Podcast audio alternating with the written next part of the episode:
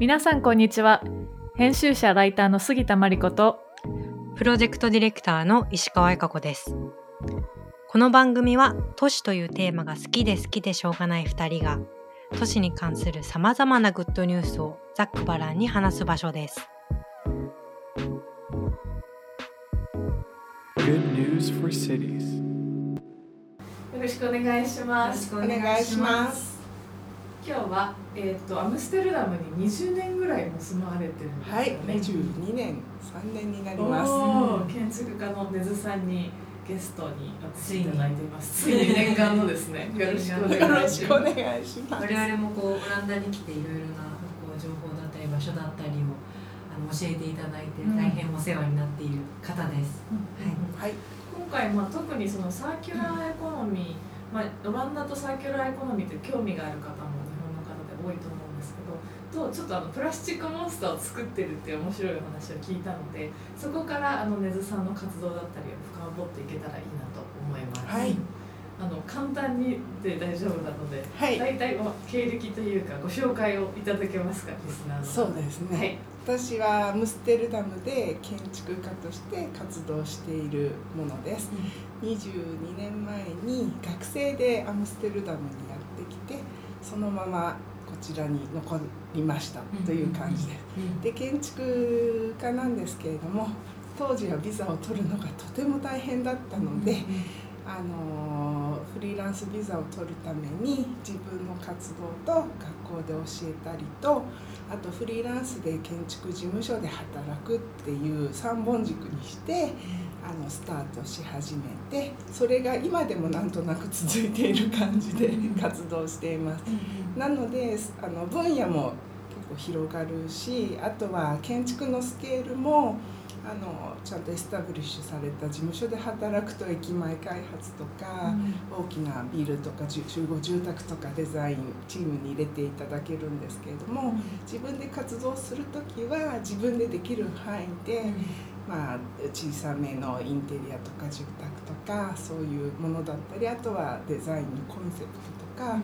そういうものをやってます。あとで、あと学校で教える時はすごくマテリアルにフォーカスして、それがどういうビヘイビア、うん、振る舞いで形が作れるかっていうのをみんなで工作のような感じですけれども、あのね院の学生さんとかでも紙とか牛乳パックとか見てみると実はこういう形が作れるっていうところを発見できるようなものに興味があって、そういう風なデザイン活動で携われるところに入っていく感じです。はい、で最近はあの地元の活動にも目を向けるようになって子供がいるのもあってどんどんなんか私ができるスキルが役に立つところがあれば入っていきたいなと思って活動しているので、えーそうですね。あのもうボランティアベースでもいいからどういう問題にみんな直面しているかどういう不満があるか何を改善したいかっていう時に空間的に提案できるものとか絵描ける人って建築家ってやっぱり線を描く人なので。あのサイズと線と出せてビジュアルにできるっていうところで役に立てば使ってくださいっていう感じでシュンと周りにいる感じでやってます。はい、なるほど。なんか本当にあのかあの熱さんとはその我々が今ね一緒にプロジェクトをやっているカスコランドのそのショッピングストリートの再生のプロジェクトでもご一緒していて、えっと、建築チームとしてえその商店街のこうファサードだったりストリートのこうリデザインみたいなところを彼らと組んでやってもう本当にこう地道でもうゼロからスタートのようなところから入っていってでもなんかこう軽やかに楽しそうに、えっと、やっている姿がすごく印象的で私たちもいつもエネルギーをもらっていたなと思いました。めっちゃもらってましたね。そうですか。うん。なんかあの海外在住の日本人いろんなタイプの方いらっしゃると思うんですけどやっぱりなんか根津さんにお会いして面白かったのがもうコミュニティにずんずん入っていっているもうどっぷり入っていっているっていうのが もうなんか今まで見たことがなかったなと思っていてすごいこう目が覚めたような思いをしたというかでたくさんいろんなところアムステルダムも紹介していただいたりとか、連れて行っていただいたんですけど、うん。結構もう地元民しか発見できないさすがみたいなところが多くて、うん。うん。私も勉強になるので、あのねほん本当のオランダ人で近所の人で話をしていると、うん。やっぱりそれぞれみんなね街の使い方から違うじゃないですか、なのでねもう会話することからが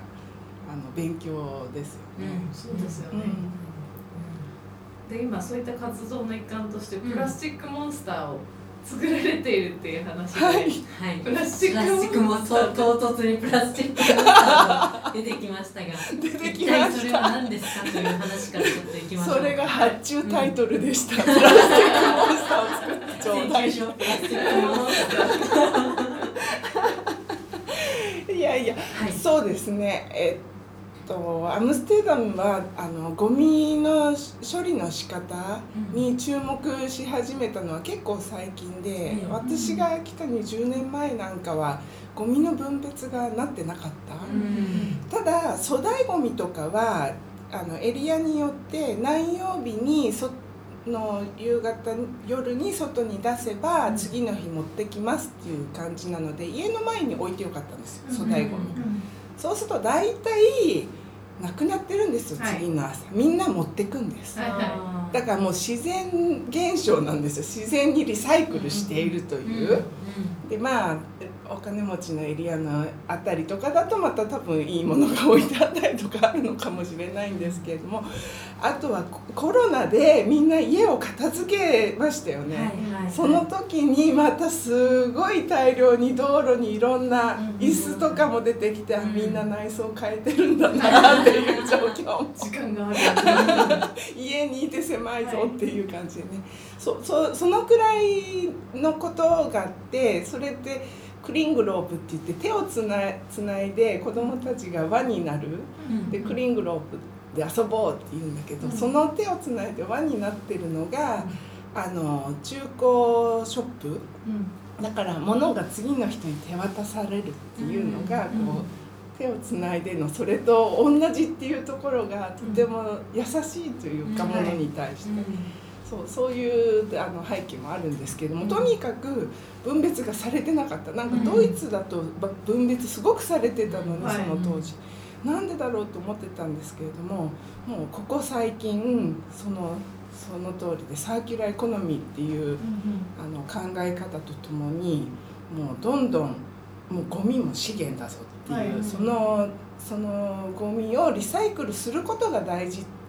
ていうのももちろんなんですけれども仕組みを変えないと、このあの都市に住んでる人のねあのシステム全体と関わる問題で経済行為に関わる問題なのでそれをどう変えていったらいいのかっていうところをもういろんな角度からあのオランダは検討していますね。うん。でサーキュラーエコノミーって何ですかっていうのもうんもちろん、ね日本語で難しくどう訳すのっていう感じで、うんなんとなく、ね、SDGs とか言うともうあの表がボンって頭に出てくるんですけれども。あのサーキュラーってねサークルだし、うんエコノミーって経済だし経済って回ってるでしょっていうところもあるけれども、どういうことかっていうとリニアエコノミーとサーキュラーエコノミーがあって、今まではリニアエコノミーなの。だから物あの資源を取って加工して生産してしょあの使ってそれでおしまい。その最後のおしまいからまた資源に戻すここをつなぐの。そうすると回るでしょ全部が。うん物物を中心に考えると。うん人じゃなくて。はい。そう。だからそう循環できるように物を使っていこう。でそのためにどうねそのための経済のシステムを考えようっていう感じで、まああの今すごく試していろんな角度で試してるのでこういう大きいことっていうのはねひトップだけが頑張ってても変わんないし、うん下で一生懸命しても変わんなんかみんなでじわじわ変えていかないと時間かけて、はい動かないものなので。うん多分オランダはそれ挑戦しようとしているんだと思って、でいろんなところにチャンスがあるんですよそれが。はい。であのすごいボトムの人でもそういうチャンスであのねし助成金がついたりとか、うんデザイナーにも助成金ついたりとか、うん企業でもやったり EU からのものでやったりとかいろいろ来るのであのみんなみんなで盛り上がってる最中ですね。であの多分日本の人はすごく得意だと思うんですよ。こうデザイン的な視点とか、伝統的なものもあるし、うん。スキルが高いし、うん。だからなんかね本当にコラボとかできできたまら、ね。一番あのあの発生するかなっていうのもあるんですけどもね。なるほど、はい、まあププラスチックモンスターなんですけれどもそれはあのごえっとマーケットで出るゴミあのフルーツ屋さんとかだとこの手提げ袋はいとかでこう入れてすぐ渡したりとか、はいあとは洋服屋さんとかもプラスチックに入ったものをこう整頓しておいて、そのプラスチックが1個ねサンプルで出してると残りのプラスチックはゴミには捨ててるんだけど、うん。風で飛んでってたりとか、とにかくもうねマーケットを一周すると2年前の夏かな。そう1年半前だとマーケット一周すると24リットルのプラスチックバッグの中2つ満帆うん。ぐらいゴミが落ちてるうんところがあってマーケットに。でそれをどうか改善しようって言ってもう市民も不満だしん。市も不満だし、お店やってる人も不満だし、っていうのでそこをプラスチックフリーにして一番美しいマーケットになるようになんとか頑張ろうっていう活動を市民も起こしたし市も起こしたしっていう感じで、でその私が今もらってるプロジェクトは市が母体なんだけれども、うん。市民の方でオーガナイズしたものをこうリアライズさせていくっていうことで、うん。プラスチックモンスターもその市民側の人がはい作ってもらって、モンスターを持って歩きながら、うん。そのモンスターでプラスチックを集めていくから、新しく朝でできたショッピング袋をみんなに渡す交換するっていう活動をしたいって言われて、はいイベントでやりたいので、はい。モンスター作ってください。モンスターを作る。そう。はい。なので今やってるのは、あのプラスチックだけで作るっていう考えもあったんですけれども、うんまあ、廃材を使っておはい。金かけずに、あの骨組み作って、うん。で集めたプラスチックでかあの体になっていくみたいな感じで、まああのね鳥とかが食べちゃったりするのでマーケットだと。そうですよね。それ鳥いたよね。うん、なのでもうじゃあ鳥を象徴にしてうん。やりましょうっていう感じにして今鳥の翼と母体ではいはいじゃあ鳥の形だから羽の部分がどんどんふわふわふわっとうん。はいはい。ついて、うん、できたらねなびかないのが一番なんですけそうどですよね。ない方がいいってこそうとですよね。そうそうなのでまあ人が2人ぐらいで運べながら移動式のっていうものを作る感じでやってます。なるほど。はい。そのモンスター日本にも連れて行きたいなってああれはこう組んでやってるので木なので、ははい。はいい、分解できます。考え方としてなんかその日本でも例えばなんか最近あの有料化しましたよね。レジ袋がうん有料化したけれども、あのちっちゃい方のバッグに逆に個別にこう入れられるようになったなと思ってああなるほど。こうお肉とか買う時にちっちゃいバッグあるじゃないですか、はいあれは有料じゃないから。はいなんかちょうどアメアムステルダムに来る前あたり7月1日か有料化されたにもかかわらず、なんか逆に増えたなみたいな気持ちがあってえでそれぞれ、まあ、商品一つ一つもかなりパッケージはいしてあるし、まあ、アムステルダムのそのマーケットの場合は例えば、まあ、スーパーマーケットと違って、まあ、バッグをつ個別包装されてないくっ野菜とかで自分たちでバッグ持っていこうと思ったらそれも大事いけるみたいな感じじゃないですか。まだ日本のスーパー事情よりもマシな気もしていて。うん。プラスチックゼロのお店とかもありますからねエそうですよね。あと選択肢がある消費者の方に。うん。だからマーケットに行くのもやっぱプラスチックを持ちたくないからマーケットで買うっていう方もいらっしゃるしあとはね料金取るならこっちだとね30円なのでね持ってくじゃないですか、はい。本当にがっつり取った方がみんなやめると思まあうし、でそう日本に帰るととにかくプラスチックがいっぱいになっちゃうので、うん私もいつも持ち歩いてるんですけれども、うん100均のカバンはい。みたいなの、はい。そうするとあのレジに立ってあのあ包まないでくださいっていうのをいかに早くオートマティックにこう入れちゃうレジの人とのこの 何ですか時間との勝負。そう。でもいりませんって言うとすごくびっくりされることが多くていっぱいいっぱいからあありますからって言って。でもそれくらいみんなオートマティックなオートメーション化してる動きでお店で働いてるなっていうのがねちょっと残念残念ですよね。そうですよね、なんかお魚好きじゃないですか、はい。皆さん、はい。いつもなんかマーケットに買いに行くときに今度お鍋かなんか持っていこうとそうそう思ってもうすぐ近所なのにいつもい包まなくていいからって言ってるんですけれども、うんもう本当にお鍋というかん。ボウル持って、はいはい。ね、昔の昔のサザエさんのようななんか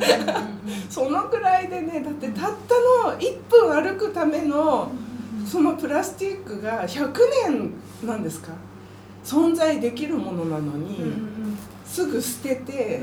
燃やされるためにエネルギーを使うっていうところが何とも言えないですね。ペットボトルもそうですよね。自分が今買って飲み終わるまでのそのひとときのために存在してるプラスチックが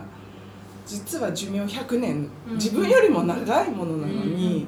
なんかどうして自分がそう消費しちゃってしかも、ね、も燃やされてってなると、考えてみるとおおかしななんか人間主体だなっていうか、そうですよね、うんっていう感じがあります。あの多分そのプラスチックモンスターをやるエリアのマーケットエリアのマーケット屋外マーケットっていうのは多分西の方のその移民の多いそうエリアだとですね思うんですけど私もそのオランダに来てみてその移民の方たちが隣り合わせにいる環境で過ごしてもちろんそのプラスチックをなくそうとしているお店だったりショップエコスーパーとかがきちんとあったりするのも分かるんですけどそこにはある程度例えばお金があってとかそういう意識が高い人たちが来てるんだろうなっていう風景も見えたし一方でその移民が多いエリアに行くともちろんそのプラスチックとかも安いしうん。大量にさばけるからうん。マーケットでも非常に多くうん。そういうものが使われているなと思ってそういう意識の差がこうありありと見えたりもちろんその経済的な状況でそういうとこまで手が回らないっていうとこもあるんだろうなっていうのがこうあの本当にストリート一本渡って分かるような状況があったので、まあ、非常に面白いなと思いつつそこら辺のこの意識の格差だったり経済の格差によってうんこう差ができてしまってるとこをオランダはどう考えてるんだろうなみたいな。うん、本当に、まました。貧しい人の層も厚いので、そうですよね。そういう人たちをどうこう本当インクルーシブに活動していけるか、うん。オランダ全体で、すごく課題ですよね、うん。本当にねフフードフードセンターうんねココロナになって需要が増えちゃって食べうん。食べられないのでねあのご飯こう配ってるんですけれども、そこも今アムスだと3000ふ普段3000人が一気に4000人家族分必要になってたりとかするので、なのでそうそのその辺は難しいですよね、うんやっぱり。安いところ安いお店ももちろんいっぱいあるし、なのである意味ねこのプラスチックモンスターはそのウエストのこの大きなマーケットでやられてどういうこう反応が来るのかっていうのもすごくうん楽しみだなと思いました、そうですね、本当に、そうですね、確かにちょっと経済的な、ね、差とか意識の差みたいなところはすごい大切な話だなと思って、うん多分日本でもその昔ながらの例えば布だったりとか笹の葉だったりとかでうん包むみたいなことって、うん。まあ、やろうと思えばできるんだろうけれどもお金がすごいかかるみたいな話を聞いて、それをができない事業者っていうのもたくさんあったりだとか、うんまあ、日々精一杯でそのプラスチックをなくすなんて頃も考えつかないような人もいるだろうし、うん。そういう人たちとなんかまあフラットに対話ができるような場があったらいいなと。そうですね、うん。どう考えてるか。なんかでもそういう時とかって学校での活動とかもすごく大事になってきて、うん。ほらお子さんも多分多いような家族だと思うので,、うんなので、ね、子供も交えてワークショップしていくとか、そういう時にどうそのなんですか生産過程が続いていてこういうプラスチックになってっていうことも一緒に学びながら。でどんな種類のプラスチックがあってどれがリサイクルできてできないかとか、そういう、ね、自分たちが普段使ってるものを知るっていうところをうん。一緒にね子供と一緒にうんやっていけると多分ホープフリーですけど家族にも浸透してまあ、次の世代にどう伝えるかっていうのが大事ですよね。うん。多分彼らには選択肢がないので、うん。い今動けるじゃないですか、でもうん2 3 0年すると多分もっと選択肢なくなっちゃうんですよ、うん何かができるっていうことが、はい。だから今のうちにね考えられるような手段で話せることはもういくらでも話してみんなでうんうん。方向性決めていかないと、わあ本当環境問題ってじゃあストップしましょうでストップできるものじゃないので、なんとかね、そうですよね。みんなで考えていけたら。なんかあのえっ、と根津さんが前日見せていただいたあのあのダッチデザインウィークのはい。あのインスタレーションですかね、はい。アーティストたちがその、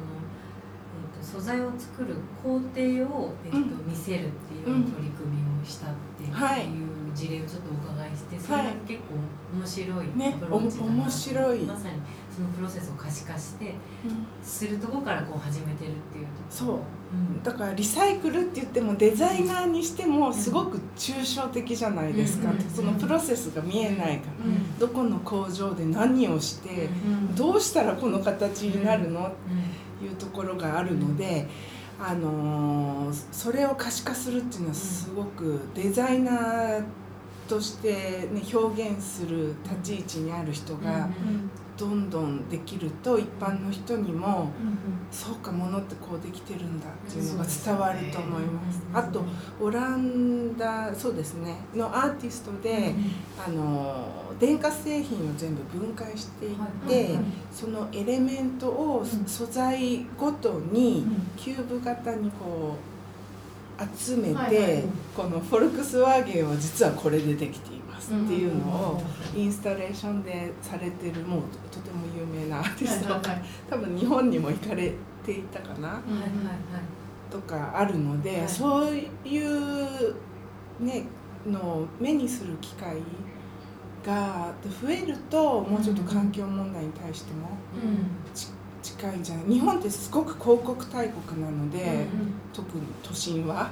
うん。なので本当にねあ危ないドアが閉まるとかそういうあの地下鉄のポスターの横にうん。そういうまあ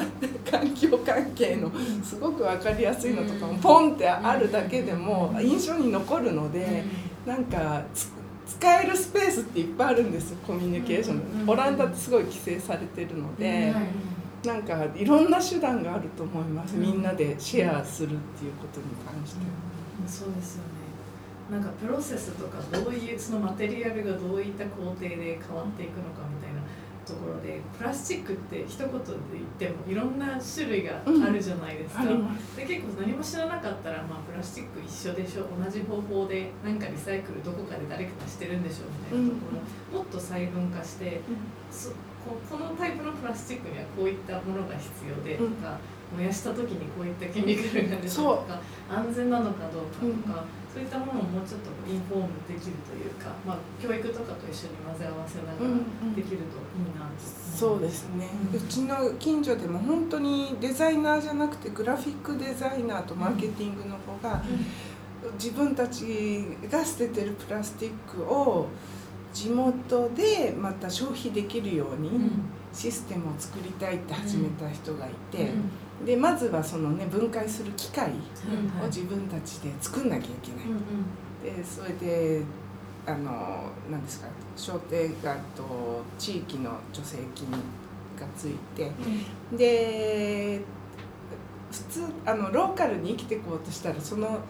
ローカルなエリアに入ってきた物資でこう生きるわけじゃないですか。だからこう知らないところからこうねしかも外国から来るって入ってきたものは外物なんですよ。ここで消化してないとやっぱりエコな環境じゃないっていうところがあるので、うん。そこをまず気づいてみようっていうことで、彼らは活動を始めたんだと思うんですけれども、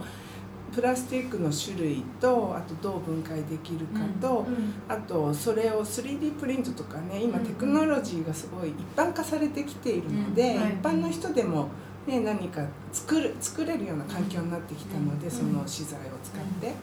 なのでそれで地元の人たちまあ Facebook とかもよくあの地元とつながってるものとかいろいろあるので、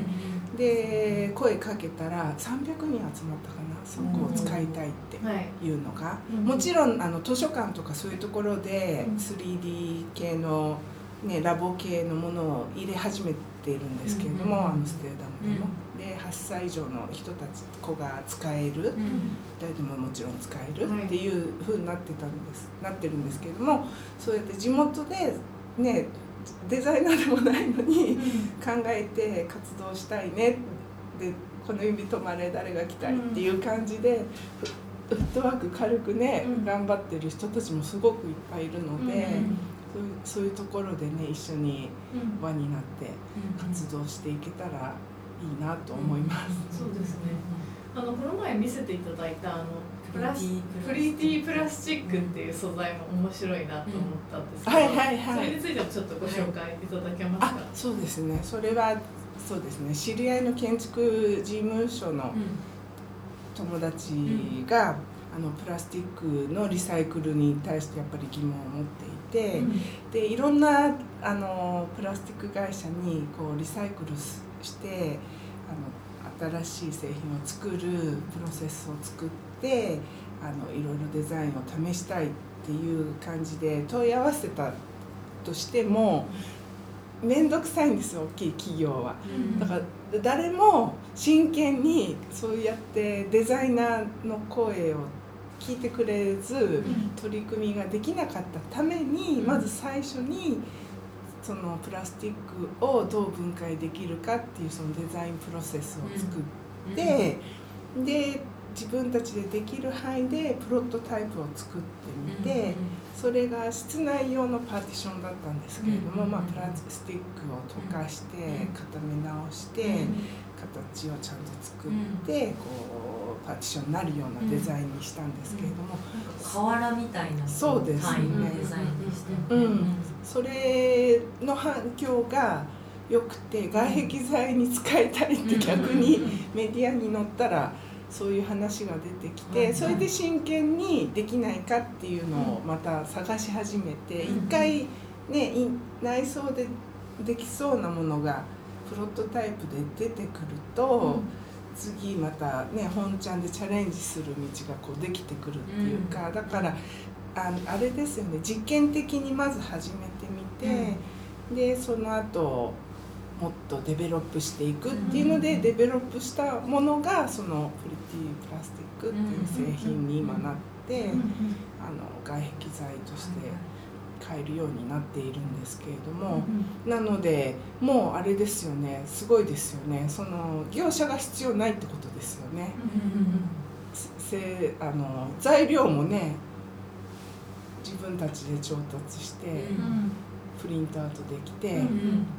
で使えるってなると、うんあのこのルートが変わりますよね生産、ね。産業的な。だからそれを並行にしていかないともう、そうそこもトップダウンじゃなくて、うん全部横でコラボレーションしてやっていくっていう形に変えていかなきゃいけないよねとかああとはあれマテリアルパスポート？うん。いいのかどうなるのか、ん。まあ私も難しいのであまり意見は言えないんですけれども、こういうのがあるよっていうところで。あの人にはアイデンティティがあるじゃないですか、はいはい。だけどマテリアルにはないんですよ、うんうん。だからあのそこにアイデンティティをつけることでうん。多分中古のものでもあのマーケットの市場に載せる手段があるだろうっていうことで、パスポートとして、うん。あの記録していく、うん。どこでどう使われて、どうなってきているマテリアルなのかっていうのをパスポートとして作って、あのみんなでこうし使っていけるようにうん可視化するっていう取り組みをうん始始めているところが何社かありますね。企業としてそういう自分たちが使ってる素材にその ID をみたいなのをそうつけてですね。管理してそうですね。メール化していくっていうことをそうですね。うん。まあアムステルダム市がサポートでついて入っているところもあるし、EU での基金でそれが動いてたりとかもするので、でもその何ですかチャートみたいなマトリックスがうん。何がねベストかわからないからまだ実験段階もちろん。だからそういうのも多分10年ぐらいしてようやくこういう形ならいいんじゃないっていうのが出ると思うけれどもアイデアとしてはそうした方が経済の仕組みも変えやすいんじゃないかっていうところもまずあってうん。そういうコンセプトでちょっとずつあの考え始めて動き始めてるなっていうところもありますね。なるほどですね。であとは2050年サーキュラーエコノミーはいのなんか目標がいろいろあって2030年までに半分のあの raw material を使う資源を半分に減らす。だからあと10年で2050年までにももっとそれ以上のアチーブメントする。100%なのかどうかはあれですけれども。なので一旦2030年っていう目標もあって。はい。本当に温暖化1.5度以内に私心から収まってほしいなと思ってるので、2度になると本当に全く違う世界になっちゃうので、そうですね当に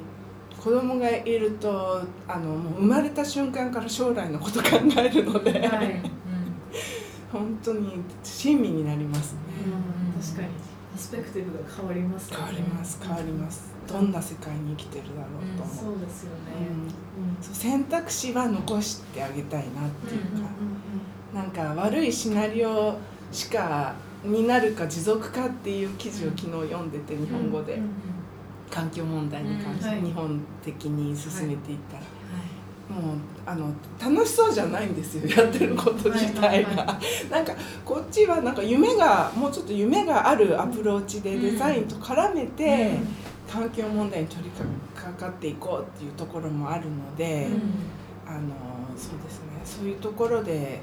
をうまく使って一般市民の人たちの意識も上げていくような感じになると一番いいかなと思いますね。そうですねなんか今回話を聞いていて面白かったのが、まあ、なんか今回の、まあ、プラスチックとかサーキュラーエコノミーとか環境問題みたいなところってどの国もどの場所もこうみんなでやっていかなきゃいけないものじゃないですか。で結構なんか日本の人は、まあ、オランダってもっとなんか進んでるその環境の取り組みとか進んでるんじゃないかみたいな日本はまだずっとずっとなんか遅れていてみたいなそんな意識もあるのかなと思っていて。うんでもなんかそういうどっちが進んでるとかどっちがこう良くてこっちがどっちが悪いとかそういう話よりもなんかみんなで一緒にやっていくとかなんかそのナレッジをちゃんとシェアしていくみたいなところが大切なんじゃないかなそうっていうかあの誰でもできる環境を作るのが大事ですよねまず。うんなんか多分日本で普通に仕事をしてるとそれ以外に環境問題で何かに関わろうとかなんかセクターに分かれちゃってる感じで、うん。誰かがはなんか始めないととか、ほうきが変わらないととか、うん。そうそうそういうことじゃなくて本当にプラスティックモンスターレベルでもいいので、こういうこと考えていかないとダメなんじゃないのっていうので作ってる方も楽しいし、あとそれでねイベントする方も楽しいし。あのしてることはいいことだと思うので、環境に対して考えて活動するっていうことは、それがんなんていうのかな活動家日本語で活動家ってなるとすごく強い感じのイメージがなぜかあるんですけれども、なんかぜ全員が環境に関してちょっとずつ関わっていけるチャンスがいっぱいこぼれ落ちてると思うので、普段の生活の中で、もう本当お魚屋さんにこれであのお鍋でいいですよ。何っていう。感じ ほ本当にそう。でもそれそうそういうちょっとしたことでも今日一つなんかね、 achieve したっていうのが積み重なっていくと、ね、1枚プラスチックいらなくなったのと同じだしあとねあのーカフェとかでも my cup my chopstick あはい。前なんですか自分のお箸を持ってっていうのもなかったですか日本ありましたね。マイ箸マイ箸。マイ箸。語呂があんまり良くないです。そうそれと同じでやっぱね駅でちょっとコーヒー買って電車に乗ろうとかそういうのうんうん。こっちでありますけどもね自分でちゃんと水筒これに入れてくださいって言う言うと多分10セントかな負けてもらえたりとかあるのでそういうちょっとしたことはほらお店の人でもできるしまあそうですよね。ストローをつく使わないなら代わりにね5円おまけとかね。そうですよね、まあ、そういった活動も踏まえながら根津さんが今後やりたいことというかその、まあ、ご自身の建築の取り組みとオランダのそういったまあデザイン式だったりとか、うん。サーキュラーエコノミーみたいなところと交えた上で今後の野望みたいなのがあれば最後にお願いできますか、うんなるほど。そう。日本でもデザインのコンコンサートというか監修という感じで関わったりするんですけれどもあのデザイナーの人が意外とどこまであのサーキュラー的に考えられるかっていう意識がまだ低いので。できたらあのいろんなところで話ができて一緒にコラボレーションできるような機会があると、なんかここっちの情報も流しながら一緒にデザインできるっていうのがあるとすごく嬉しいですね。うんあとはオランダのその元気なサーキュラーから生まれたプロダクトとかうんをうん日本でね紹介できる機会があれば、うん。なんか展展覧会なのかうん。わからないですけれども、そうすると多分若い人でもあこういうのなら自分たちで作れそうとか、うん。そういうのもあると思うし企業とかと組んだりとか。なんか事例があると日本の人ってさらによく作ってくれると思うので、はい。そういうところをお見せできるチャンスがあると嬉しいなとは思います。ありがとうございます。ありがとうございました。ありがとうございました。今後もこの番組では都市をテーマにさまざまなおしゃべりを繰り広げる予定です。次回もお楽しみに